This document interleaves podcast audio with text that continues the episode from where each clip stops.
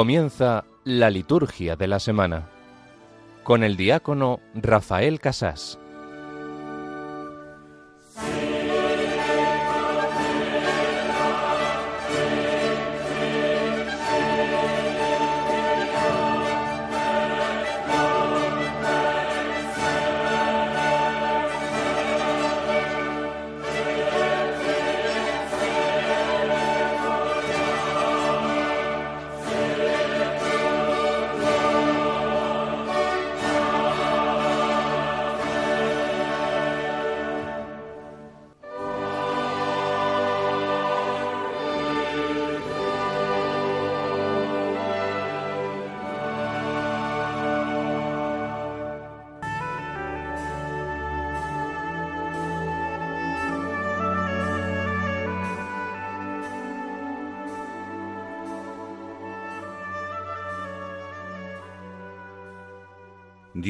Todopoderoso y Eterno, haz que te presentemos una voluntad solícita y estable, y sirvamos a tu grandeza con sincero corazón.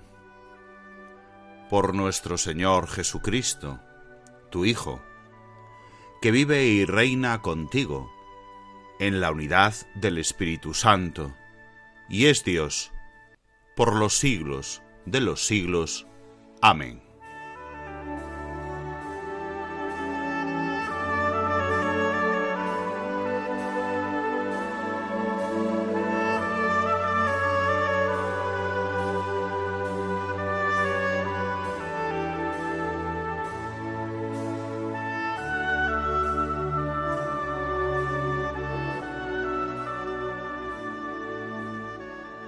Queremos servir a tu grandeza, Señor.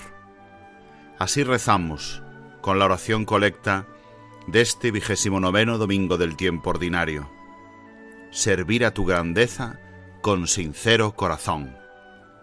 Pues toda la gloria, todo el poder es tuyo, Señor, porque tú eres verdaderamente el Rey del universo. Eres grande, muy digno de alabanza, los dioses de los gentiles son nada como rezaremos en el Salmo. Pero tú, Señor, tú sí mereces que toda la tierra te aclame, te dé gloria y manifieste tu poder. Tú hiciste incluso de Ciro un pagano el que liberase de la esclavitud a los israelitas si pudiesen volver, como nos dirá la primera lectura. Vas realizando tus planes de salvación incluso por medio de personas que no te conocen. También nosotros, por eso, elevamos nuestra oración por toda la humanidad, porque al fin y al cabo, tú eres el dueño y señor de toda la historia. Incluso a quienes no te conocen, puedes hacer que contribuyan a tu plan de salvación. Por eso nosotros queremos cooperar con todo lo que es bueno y justo en el mundo, aunque sea hecho por autoridades que no te conocen, que no siguen la verdadera fe. Tú nos has elegido, también a nuestro pueblo salido del paganismo, desde los tesalonicenses de los que nos hablará Pablo en la segunda lectura. Tú nos sigues eligiendo a cada uno de nosotros para que contribuyamos a esos planes por eso queremos presentarte nuestra voluntad, para que sea solícita y estable, y hable siempre para el bien de tu gloria, de la gloria de Dios.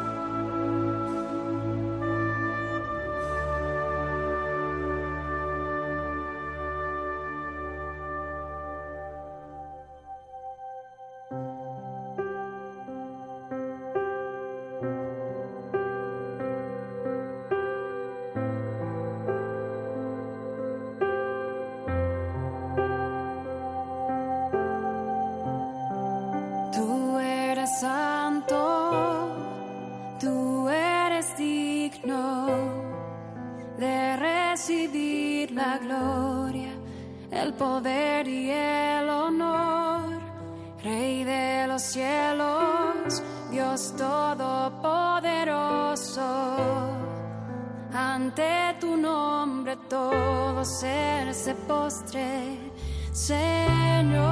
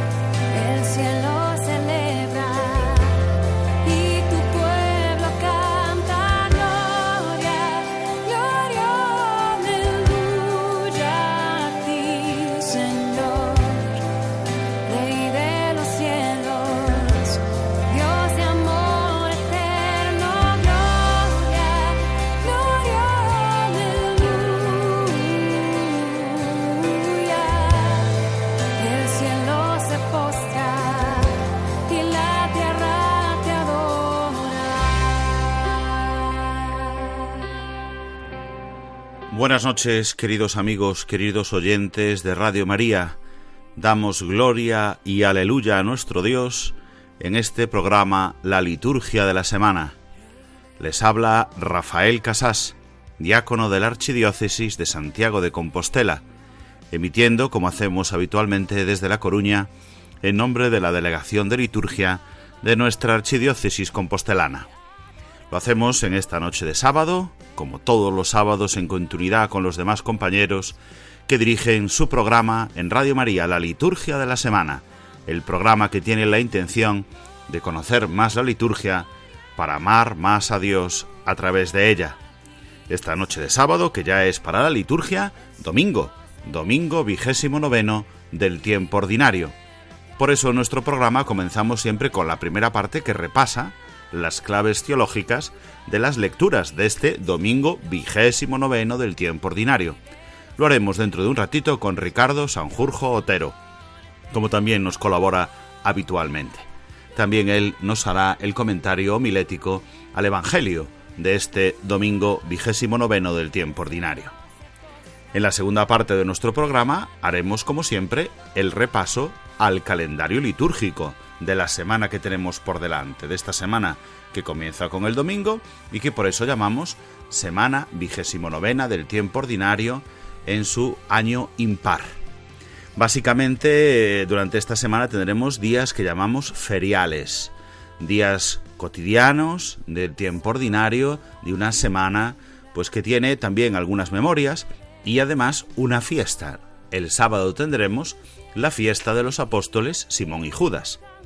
También otros días comentaremos que podemos celebrar solemnidades y fiestas particulares para algunas diócesis y también para algunas congregaciones religiosas presentes en nuestro país. Y llegamos al final de nuestro programa con la tercera parte. La tercera parte será el tema de formación litúrgica. Este año, y llevamos ya varios años, leyendo la ordenación general del misal romano. Nos corresponde leer el día de hoy el número 212 y llegar hasta más o menos el 218 llegaremos, que son las indicaciones para la misa concelebrada en la liturgia de la palabra y en la liturgia eucarística. No se da para ello también, como tantas veces, don José María Fuciño Sendín, eminente liturgista también de mi diócesis de Santiago de Compostela. Contaremos con estas tres partes en nuestro programa y con estos colaboradores. Ya saben que ustedes también son parte muy importante del programa y por eso pueden comunicar con nosotros con sus comentarios. Pueden hacérnoslos llegar a través del correo electrónico, que es la liturgia de la semana 2 arroba radiomaria.es. Les repito, la liturgia de la semana 2, ese 2 es un número, la liturgia de la semana 2 arroba radiomaria.es. También a través de las redes sociales nos encuentran en Facebook y en Twitter. Somos Radio María España en Facebook y en Twitter Radio María Spain. Pueden dejar sus comentarios con el hashtag Liturgia Semana. Vamos a comenzar pues ya con el comentario al domingo, la parte central de la semana, la parte inicial de la semana, este vigésimo noveno domingo del tiempo ordinario.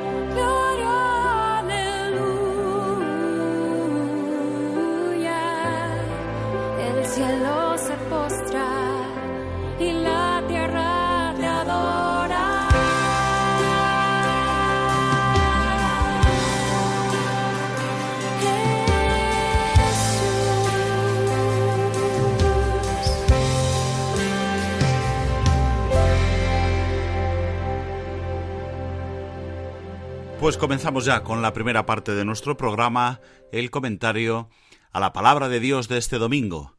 Y ya debe estar al otro lado del teléfono Ricardo Sanjur Jotero, sacerdote y especialista en Sagrada Escritura de la Diócesis de Santiago de Compostela. Buenas noches, Ricardo. ¿Qué tal por ahí, por Santiago?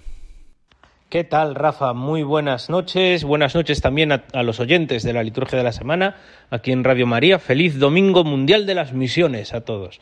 Vamos a pedirle al Señor que también pues nos ayude a ser misioneros allí donde estamos, pero no perder de vista todo el bien que hacen los misioneros en aquellas áreas, en aquellos lugares donde, donde hay más desfavorecidos, ¿verdad? Bueno, si te parece, eh, antes de empezar yo a predicar aquí, si te parece, comentamos las lecturas, ¿vale? De este, de este domingo. Correcto, Ricardo. Vamos adelante, pues, con las lecturas de este domingo, que como bien nos recordamos y también nosotros comentaremos después, es un domingo que dedicamos a las misiones, a la Iglesia por todo el mundo. Pero vamos a comenzar, como dices tú, por el comentario de las lecturas. ¿Qué nos cuentas de la primera? Esta primera lectura está tomada del capítulo 45 de Isaías, que corresponde con lo que llamamos el segundo Isaías o el deutero Isaías en griego, que es un discípulo o un grupo de discípulos del profeta Isaías que actúan, eh, actúan en tiempos del exilio en Babilonia. Y esto es significativo por, por el contexto del pasaje. Recordemos que en el año 586 pues Israel fue deportado a Babilonia por el rey Nabucodonosor y que eso causó un gran dolor y un gran impacto, este destierro, este exilio en, el pueblo. Y en el año 538, Ciro, rey de Persia, eh, conquista Babilonia y da permiso a los israelitas para volver a, a Jerusalén y a reconstruir el templo. Así nos lo cuentan pues algunos libros de la Biblia que hemos estado leyendo, Esdras, Nehemías, eh, en, estas semanas pasadas, en los días de feria. Y, fíjate, yo creo que, cualquier judío piadoso y, cualquiera de nosotros no esperaría que si el Señor fuera a actuar con poder para liberar a su pueblo del exilio, pues hubiera hecho pues como en el tiempo de los jueces, llenar de su espíritu a un hombre o a una mujer, a un gran líder, a un gran caudillo, para liberar, ¿no? Como hizo con Gedeón, con Sansón, con Barak, con tantos y tantos, bueno, pues lo leemos en, el libro de los jueces, ¿no? Y sin embargo actúa de la forma más insospechada, es ungiendo eh, a un rey extranjero para que sea él el que libere a Israel. Y yo creo que esto es importante, porque muchas veces esperamos que la providencia del Señor actúe mm, según nuestros criterios y nuestros cánones, o nos fijamos solo en, en en, el, en, las cosas que nos parecen más obvias o que, son, o que están de cara y eso no nos impide estar atentos o, tener, o intentar tener una visión global de lo que está pasando a nuestro alrededor tratando de descubrir dónde está el Señor. El Señor muchas veces y la providencia muchas veces actúa, viene de las maneras más insospechadas. ¿no? Por eso yo creo que es un aprendizaje eh, muy significativo y por eso pues yo creo que, está muy bien que, que a esta lectura pues le vayamos diciendo que aclamemos la gloria y el poder del Señor, que eso, que, que es tan grande y se escapa tanto de nuestros estrechos criterios que no nos queda otra cosa que extasiarnos, alabar, aclamar y cantar este cántico nuevo, ¿no?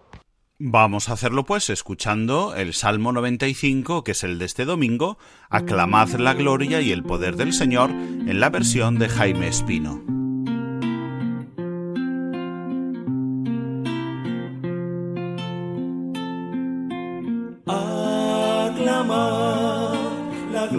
Y el poder del Señor. Aclamad la gloria y el poder del Señor. Cantad al Señor un cántico nuevo. Cantad al Señor toda la tierra.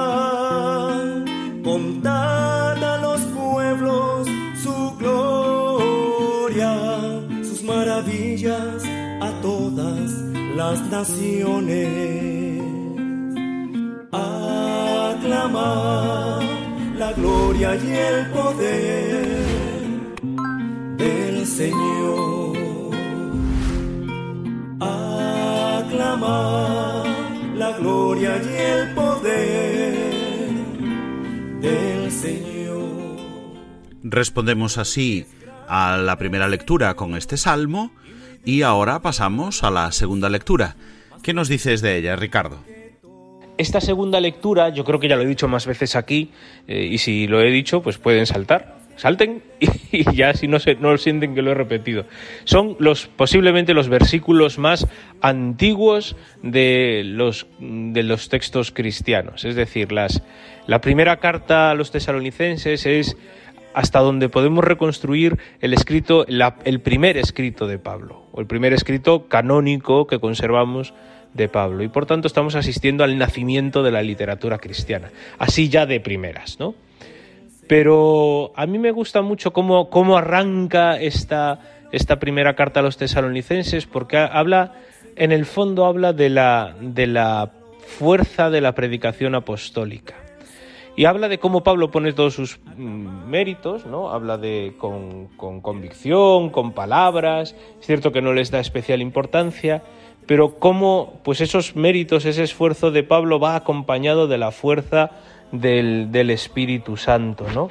Y yo creo que eso es una enseñanza para todos nosotros también, igual que lo, igual que lo anterior, porque eh, en el fondo eh, de eso se trata, o sea, de, de, sumar nuestras fuerzas con las de Dios, o mejor dicho, de dejar que, el Espíritu de Dios eh, vaya, vaya inspirando, vaya acompañando todos nuestros esfuerzos, de dejarnos llevar con Él. Y me gusta mucho además porque, fijaos cómo en esta en estos primeros versículos del cristianismo, en estas primeras palabras del cristianismo, pues ya aparecen eh, las tres virtudes teologales, la fe, la esperanza y la caridad, como pues esa, ese signo distintivo de lo, que, de lo que es ser cristiano.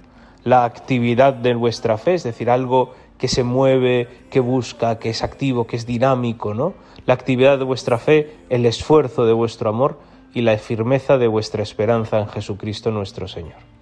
Y con estas, pues si te parece, Rafa, pasamos a la aleluya y escuchamos el Evangelio.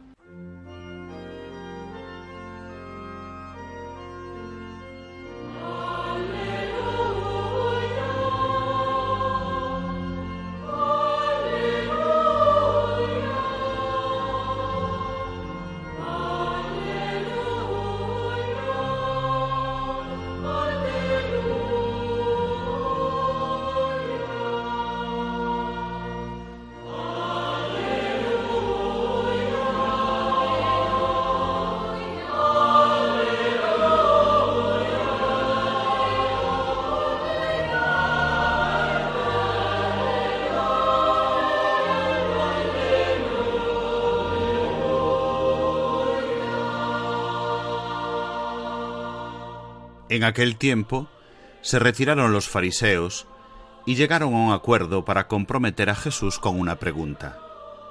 le enviaron algunos discípulos suyos con unos herodianos y le dijeron, Maestro, sabemos que eres sincero y que enseñas el camino de Dios conforme a la verdad, sin que te importe nadie porque no te fijas en las apariencias.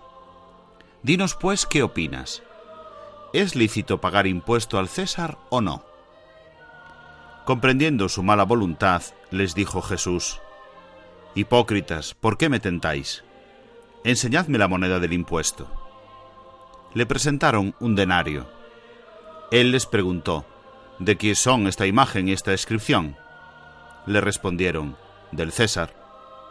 Entonces le replicó, Pues dad al César lo que es del César, y a Dios lo que es de Dios.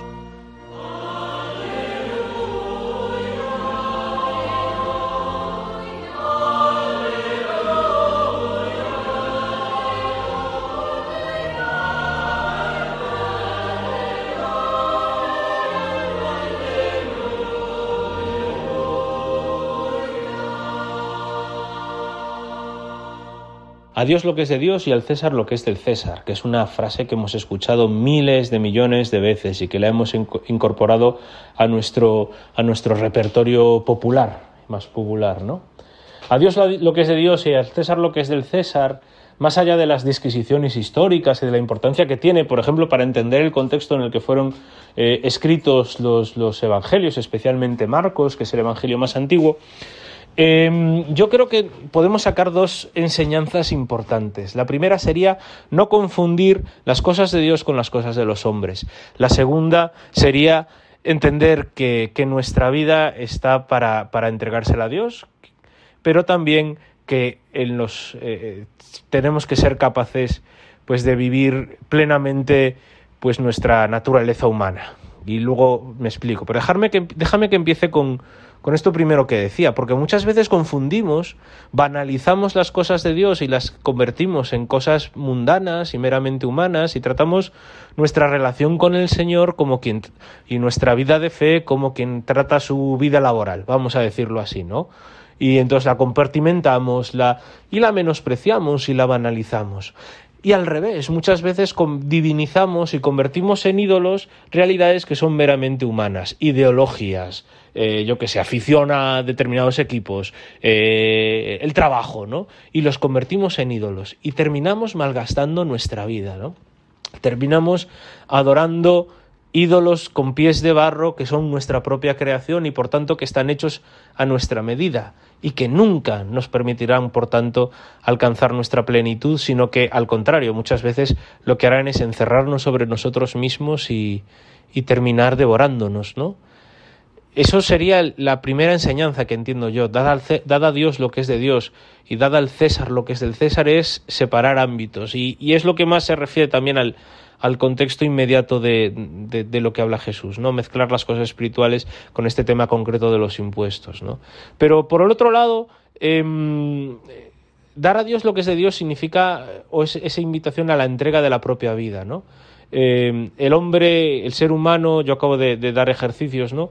Y nos recuerda, eh, nos recuerda San Ignacio aquello del principio y fundamento, que, el hombre ha sido creado para servir, hacer reverencia y alabar a, Dios y así, mediante ello, salvar su alma, ¿no? Pues, pues ese buscar ese, esa búsqueda de la entrega, de, devolverle al Señor nuestra vida, de, ser capaces de, de, entregarnos por Él, eso es lo mejor que tenemos, eso es lo que Dios nos ha dado, eso es lo que es de Dios y, a Dios tenemos que dar. Pero yo creo que también, dada al César lo que es del César, es, puede ser una invitación a tomarnos en serio nuestra vida humana, a tomárnoslas en serio, porque muchas veces, y esto ya ocurrió a los primeros cristianos, acuérdate de aquello de segunda tesalonicenses, no la primera que, que leímos hoy, sino la segunda, el que, el que no trabaje, que no coma, porque nos hemos enterado que muchos están muy ocupados en no hacer nada, pero metiéndose en todo, ¿no? El recto ejercicio de nuestras virtudes, de nuestros dones, de nuestros talentos, el poner toda la carne en el asador, desde el punto de vista humano es también un modo de alabar al Señor, es un modo de realizar nuestra vocación también. Por eso tenemos que tomarnos en serio nuestra vida humana eh, y dar lo mejor de nosotros mismos, un poco. Yo, y un poco en esa, yo creo que en esa, en esa clave que nos, que nos decía también la segunda lectura, ¿no? Es decir, eh, Pablo predica en Tesalónica con palabras, con firme convicción, pero también y sobre todo con la fuerza del Espíritu Santo. Tenemos que sumar a, a la gracia de Dios también nuestros, nuestras mejores capacidades humanas, que en el fondo son también don de Dios. ¿no? Y ahí, en, ese, en esa colaboración, en esa convergencia, es donde eh, realizamos plenamente aquello para lo que cada uno de nosotros ha sido llamado, siempre dejando espacio porque de la manera más insospechada Dios actúa en nuestras vidas. Y nada más, que yo creo que ya me he alargado bastante. De hecho, bueno, pues habría alguna cosa más que decir, pero creo que no vamos a robar más tiempo a la liturgia de la semana. Un abrazo, Rafa. Un abrazo, Ricardo. Muchas gracias una noche más. Queridos oyentes de la liturgia de la semana, hemos escuchado el comentario a la palabra de Dios de este domingo de Ricardo Sanjurjo Otero, sacerdote de la Archidiócesis de Santiago de Compostela y especialista en Sagrada Escritura. Vamos a continuar nosotros con el programa escuchando precisamente que Él es el Rey. A Él sí le debemos toda nuestra vida.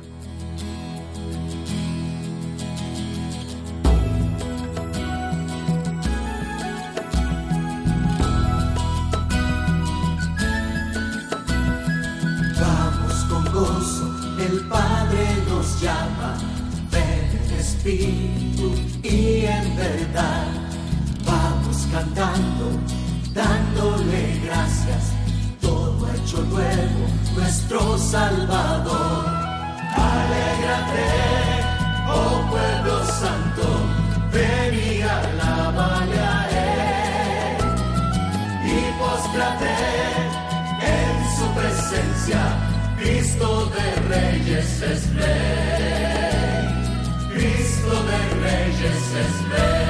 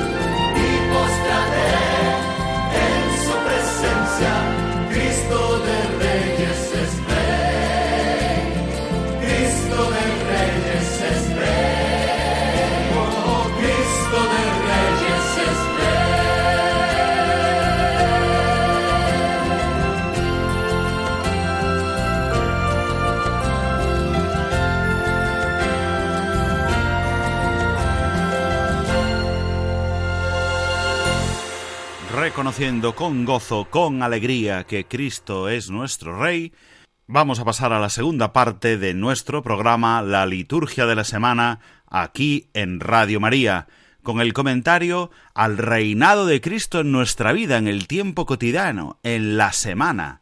Por eso vamos a comentar ahora cómo es nuestra próxima semana, la vigésimo novena semana del tiempo ordinario que ya hemos comenzado, hace apenas un par de horas con las vísperas que rezábamos y con la misa vespertina, aquellos en los que hayan participado ya, que ya ha sido la misa del vigésimo noveno domingo del tiempo ordinario. Domingo, que hemos visto, ¿verdad? Seguimos del color verde, del color del tiempo ordinario, con todos los elementos dominicales, con ese leccionario que ya hemos comentado en su volumen 1A, con estas lecturas que Ricardo nos acaba de comentar, con el Evangelio, con la palabra de Dios y con este domingo, que es el Domum. Aquí en España le solemos llamar así, el domingo del Domum, ¿verdad? En realidad, el nombre es Jornada Mundial por la Evangelización de los Pueblos. Es una jornada pontificia que tiene una colecta propia también. En la liturgia podemos usar este domingo el formulario por la evangelización de los pueblos y durante este domingo las obras misionales pontificias nos invitan también a realizar esa colecta que enviaremos a los misioneros. Seguramente tendremos, ¿verdad?, en la celebración dominical alusiones en la munición de entrada, en la homilía también, lógicamente en las intenciones de la oración universal, en las peticiones, y que también haremos esa colecta para enviar a los misioneros. Es un domingo del tiempo ordinario con este matiz especial, con este color que le da la misión universal de la Iglesia, la dedicación de cada uno de nosotros en nuestra misión, pero también acordándonos de toda la misión a lo largo de todo el mundo y especialmente de todos los que trabajan en países misioneros. Hoy, como todos los domingos del tiempo ordinario, eh, no se permiten las misas de difuntos excepto la misa exequial y además en Zaragoza y los dominicos celebran este día la solemnidad de la dedicación de las iglesias en las que se ignora su día de dedicación de consagración. También nos unimos en este domingo a la oración de la iglesia de Huesca que recuerda el aniversario de la muerte de Monseñor Javier Osés Flamarique, su obispo emérito. Vamos a continuar con el resto de la semana. El segundo día de la semana, el lunes, que es día 23, es un día ferial, como van a ser, ya lo hemos comentado, la mayoría de los días de esta semana. Significa feria del tiempo ordinario, como hemos dicho tantas ocasiones, que tenemos mucha libertad para elegir cualquier formulario de la misa. Tenemos muchísimos formularios, oraciones, textos eucológicos, textos de petición a Dios, para poder celebrar en estos días de la semana, en estas ferias. Por lo tanto, normalmente veremos que se usan vestiduras de color verde, y si no, pues es porque estamos celebrando alguna memoria de las libres, alguna festividad de algún santo, pero normalmente serán misas feriales en las que se leerán las lecturas continuas del volumen tercero impar. Ya saben que el volumen que se usa del leccionario durante la semana tiene dos versiones, para el año par y para el año impar. Estamos en el 2023, año impar, y por lo tanto utilizaremos el volumen 3 impar. Esta semana leeremos la carta a los romanos de una manera semicontinua, seguiremos leyendo el Evangelio según San Lucas, también de una manera semicontinua, y iremos escuchando la palabra de Dios. Normalmente será esta las lecturas que escucharemos todos los días de la semana, también el próximo lunes, día 23. En algunos lugares sí que se celebran estos días algunas fiestas, vamos a recordarlo. Por ejemplo, la fiesta de San Juan de Capistrano, presbítero, para el arzobispado castrense, para los capellanes castrenses especialmente. En la diócesis de Urgel se dedica la dedicación se recuerda la dedicación de su iglesia catedral, es una fiesta, por lo tanto, y las brígidas también celebran la fiesta de las beatas Ana y Francisca mártires, y los trinitarios la fiesta del Santísimo Redentor. En los demás lugares, como decimos, se celebrará con los, los formularios feriales, con tanta libertad para escoger cualquier formulario. También será así el día 24, martes, excepto para las diócesis de Canarias y para los claretianos, que celebran la solemnidad de San Antonio María Claret, obispo, y también para la ciudad de Córdoba, pues tradicionalmente el día 24 de octubre, que este año cae martes, es el día en el que se celebraba al Arcángel San Rafael, y en Córdoba sigue siendo solemnidad, San Rafael Arcángel. Los que llevamos este nombre recordamos que antes celebrábamos ahí nuestro santo. Yo recuerdo mi padre, en paz descanse, pues siempre decía que se negaba a celebrarlo el día 29, donde nos han juntado ahora a los tres arcángeles, Miguel, Gabriel y Rafael, porque su día era el día 24 de octubre, siempre había celebrado ahí su santo y lo seguía celebrando. Pues recordamos también a todos los Rafaeles, también permítame a los que están en el cielo, camino del cielo, como mi padre, y a todos los que llevamos ese nombre. También mi hijo lleva el nombre de Rafael, todo es tradición en la familia. Mi hijo ya es el sexto Rafael y este día 24 se celebra, se sigue manteniendo en la ciudad de Córdoba la solemnidad de San Rafael Arcángel en su propio día, en el día 24. Y además este día 24 también celebran la fiesta de San Luis Guanela Presbítero, las hijas de Santa María de la Providencia y los siervos de la Caridad una familia religiosa que, por cierto, también está presente aquí en el Camino de Santiago, en nuestra diócesis de Santiago de Compostela. En pleno Camino de Santiago, en Arzúa, en Arca, tenemos comunidades de religiosos y de religiosas que siguen ese carisma de San Luis Guanela, presbítero. Celebran este día 24 también su fiesta. El miércoles 25, lo mismo, vamos a celebrar otro día de feria pero la diócesis y la ciudad de Segovia celebran la fiesta o solemnidad, depende si es en la diócesis o en la ciudad, de San Frutos. Los escolapios celebran la solemnidad de la dedicación de la propia iglesia, igual que los mercedarios o la familia salesiana van celebrando esta fiesta de la que ya hemos hablado de las dedicaciones de las propias iglesias, pues son el templo del Señor. También lo hace este día la diócesis de Jaén y la diócesis de Toledo, celebran la dedicación de su iglesia catedral.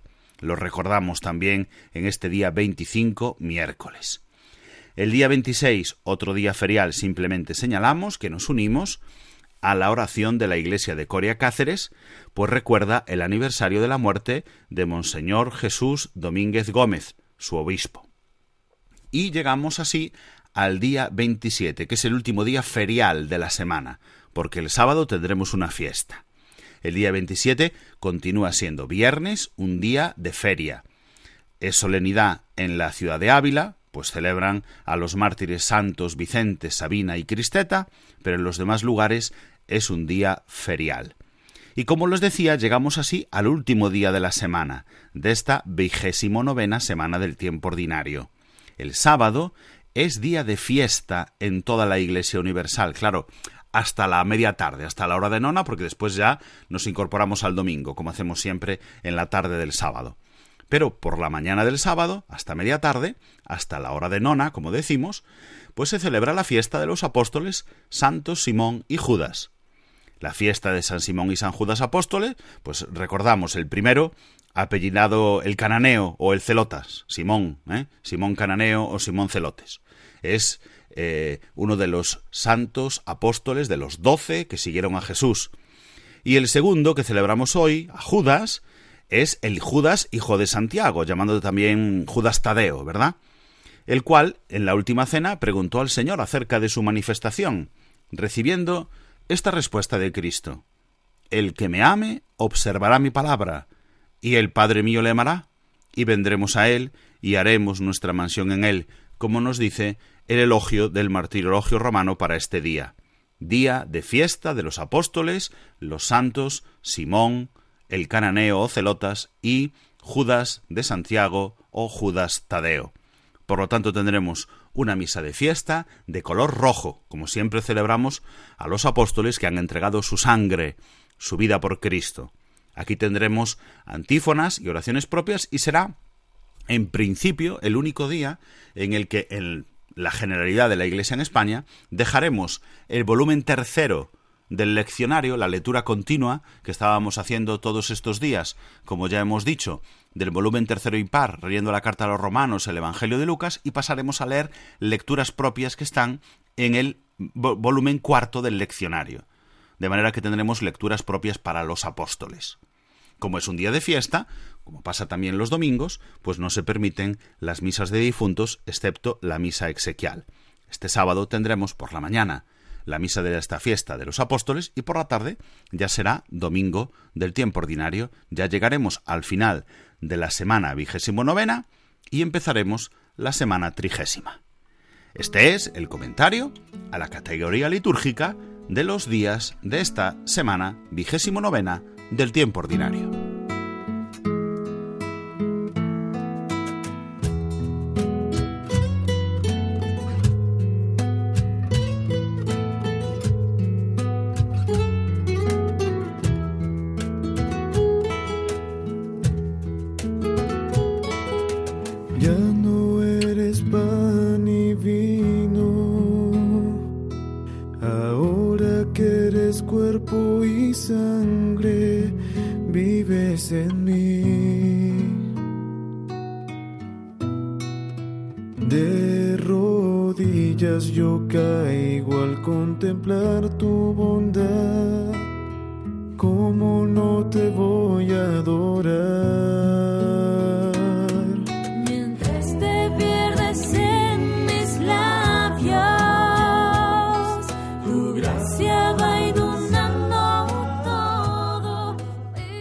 Pasamos ahora al tercer apartado de nuestro programa, que es el tema de formación litúrgica. Lo hacemos ayudados por don José María Fuciño Sendín, que es abad presidente de la Real Insigne Colegiata de Santa María del Campo de La Coruña, sacerdote de mi diócesis de Santiago de Compostela y experto en liturgia. Don José María, buenas noches. Buenas noches, don Rafael. Queridos oyentes, vamos a continuar cuando dejaban nuestros compañeros esta ordenación general del misal romano en el número 212. Estamos describiendo la misa concelebrada. Habíamos descrito ya las normas generales y los ritos iniciales. Y vamos ahora en el número 212 y 213 a hablar de la liturgia de la palabra. Pues dice el número 212. Durante la liturgia de la palabra, los concelebrantes ocupan su lugar y están sentados o se levantan de la misma forma que el celebrante principal. Al comenzar el aleluya, todos se levantan, excepto el obispo que pone incienso sin decir nada y bendice al diácono, o en su ausencia, al concelebrante que va a proclamar el Evangelio. Sin embargo, en la concelebración que preside el presbítero, el concelebrante que en ausencia del diácono proclama el Evangelio, ni pide ni recibe la bendición del celebrante principal. Bien, don José María, en este número 212 hay una primera cuestión, el lugar que ocupan los concelebrantes. Exactamente.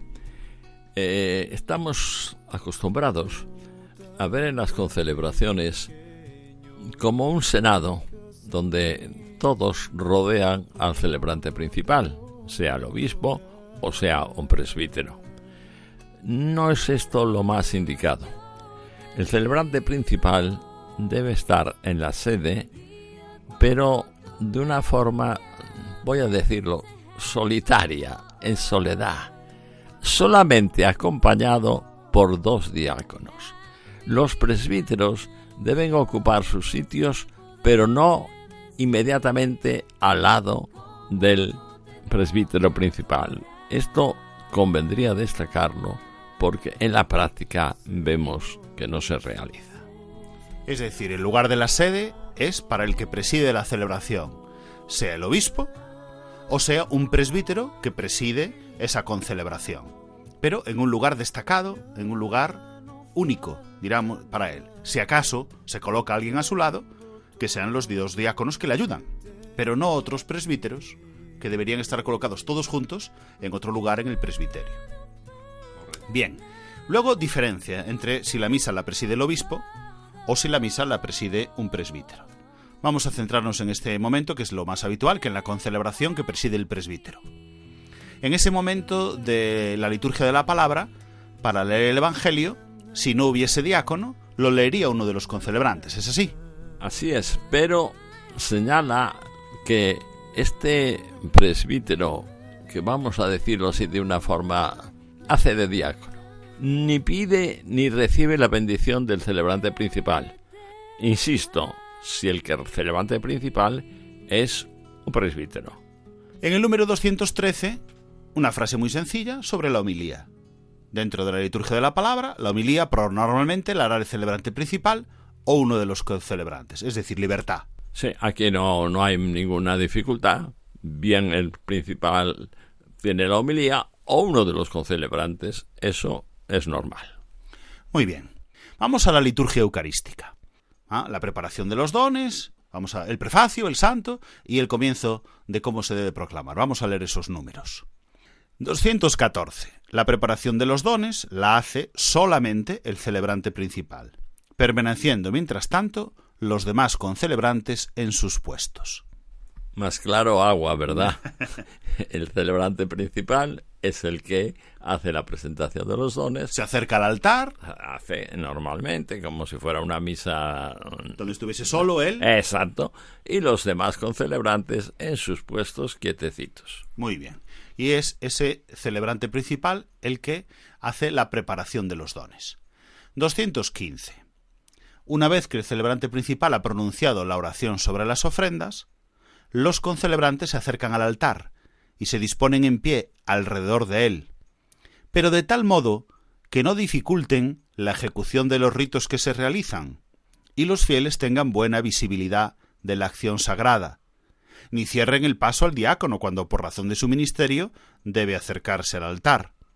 El diácono desempeña su oficio cerca del altar en los momentos de ayudar, si es necesario, para el cáliz y el misal. Sin embargo, en la medida de lo posible, se sitúa ligeramente detrás de los sacerdotes concelebrantes situados junto al celebrante principal. Bien, don José María, vamos al cuándo. ¿Cuándo se acercan los concelebrantes hasta el altar? Una vez pronunciada la oración sobre las ofrendas, los concelebrantes se acercan al altar y están alrededor de él. Pero hay que destacar que no deben impedir la visibilidad.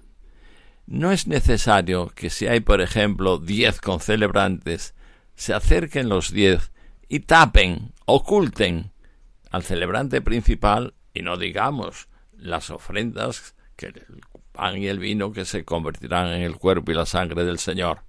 Por lo tanto, aquí tiene que haber un cierto contenido en cuanto los que se acercan. Si son pocos está bien, pero si son muchos, deben, yo diría, permanecer en su sitio. Y que se acerquen simplemente aquellos que a lo mejor van a participar en las intercesiones de la plegaria eucarística o los que tienen alguna, alguna parte propia que realizar. Exactamente, a lo mejor con dos ya sería suficiente. Que se acercasen más al altar. Los demás. Pues... Y otra cosa que conviene destacar, y lo dice, que no se prive o se impida eh, la llegada al altar del diácono. El diácono tiene una función que dice que esté un poquito más atrás de los presbíteros, pero que haya espacio para poder acercarse cuando tiene que realizar un acto, una acción litúrgica. Por ejemplo, levantar el cáliz en la doxología, por ejemplo. exacto. controlar el misal para que el celebrante lo justo. Y todo esto a veces pues la proximidad, la cercanía de los presbíteros impide o no permite al diácono realizar su función. Dice luego el modo de eh, prepararse para proclamar la plegaria eucarística. 216. Vamos con el prefacio. Ahí ya estamos alrededor del altar, o están los concelebrantes, eh, algunos de ellos por lo menos, cerca del altar. El prefacio lo canta o lo recita solamente el celebrante principal, en cambio, el santo lo cantan o recitan todos los celebrantes junto con el pueblo y los cantores. Bien, el prefacio. El prefacio. Está claro, el prefacio es propio y exclusivo del celebrante principal, que puede recitarlo o cantarlo. Pero no todos los concelebrantes a la vez, ni no tienen que. Los, los concelebrantes entran, diríamos, en el canto del santo, pero lo hacen no a título de ser concelebrantes, sino a título de la asamblea, porque, ellos son también parte de la asamblea, no lo olvidemos. Y entonces, como toda la asamblea canta el santo, también lo hacen los concelebrantes. Muy bien, y terminado el santo, dice el número 217, los sacerdotes concelebrantes prosiguen la plegaria eucarística en el modo que enseguida se describe, pero los gestos los hace únicamente el celebrante principal si no se advierte lo contrario. Es decir, se pueden hacer las palabras al unísono, pero los gestos en principio el celebrante principal. Exacto, solo el celebrante principal, a no ser que se indique otra cosa, es el que realiza los gestos. ¿Eh? Las palabras no, las palabras. Tomar el pan. Exacto. tomar el cáliz, tomar solo lo el celebrante el principal. celebrante principal, correcto. Luego, si hay algún gesto que hay que hacer, lo dirá en cada plegaria eucarística, Exacto, exacto. porque en un momento, ¿verdad? Extienden la mano, en algún momento levantan las dos manos, lo dirá. Lo, Lo dice, dirá lo en cada plegaria eucarística. Lo dice, sí señor, así es. 218. Los textos que dicen simultáneamente todos los concelebrantes y principalmente las palabras de la consagración, obligatorias para todos, las deben pronunciar los concelebrantes en voz baja, de tal modo que se pueda oír claramente la voz del celebrante principal. Así el pueblo percibe mejor las palabras. Es encomiable cantar las partes que han de recitar conjuntamente todos los concelebrantes y que se hallan musicalizadas en el misal. Bien, este es un punto muy interesante y muy digno de destacar. A veces creemos que todos tienen que decirlo todo, y no es así. En la plegaria eucarística solamente debe oírse la voz del celebrante principal. Los concelebrantes sí lo dicen, pero en voz baja. Esa voz baja que sea en verdad en voz baja, para que no haya un murmullo ni nada, sino que se resalta, como se dan ustedes cuenta, queridos oyentes, resalta la presencia de Cristo que preside en la persona del sacerdote, del celebrante principal, que preside para que se oiga claramente su voz, es la voz de Cristo. Y la plegaria eucarística es completa. Sí. El final, la dosología por Cristo con él, solo la dice el celebrante principal. No hace falta que las digan todos. Puede concederse, pero no es obligatorio que la digan todos. Y sin embargo, vemos que ya en principio todos arrancan a, a ella. A, a decirles, debe, debe oírse solo en este momento y en los otros que se ha indicado a la, la voz del celebrante principal. Muy bien, pues hemos leído hasta el número 218. Aquí de ahí en adelante, pues será ya la descripción de qué palabras, qué partes de cada plegaria eucarística hace cada uno de ellos. Los demás compañeros, el próximo sábado y los siguientes, irán desgranando cómo y qué partes de la plegaria eucarística primera o canon romano realiza el celebrante principal, qué partes la hacen al unísono todos los concelebrantes, qué partes se pueden dejar para algún concelebrante en especial o para otro, lo mismo con la plegaria eucarística segunda, la tercera, la cuarta, etc. Nosotros lo dejamos en este número 218 indicando cuáles son las características para proclamar la plegaria eucarística. Muchas gracias, don José María, una vez más. Gracias, don Rafael. Pues buenas noches, don José María Fuciño Sendín nos ha comentado estos números de la ordenación general del misal romano, desde la Iglesia Colegiata de Santa María del Campo de La Coruña, donde es abad presidente y delegado de liturgia de la diócesis de Santiago de Compostela. Y también les doy las buenas noches a todos ustedes, queridos oyentes de Radio María, pues hemos agotado ya el tiempo de nuestro programa La Liturgia de la Semana. Les damos las gracias por su atención, les recordamos que pueden acceder a este y a todos los programas de Radio María en el servicio de podcast entrando en la web radiomaria.es. Y les anunciamos que volveremos el próximo sábado con otra edición de la Liturgia de la Semana. Ahora les dejamos con los servicios informativos de Radio María, con toda la actualidad de España, del mundo y de la Iglesia. Les abrazo en el Señor y les deseo un feliz domingo del Domum. Muchas gracias y buenas noches de parte de su amigo el diácono Rafael Casás.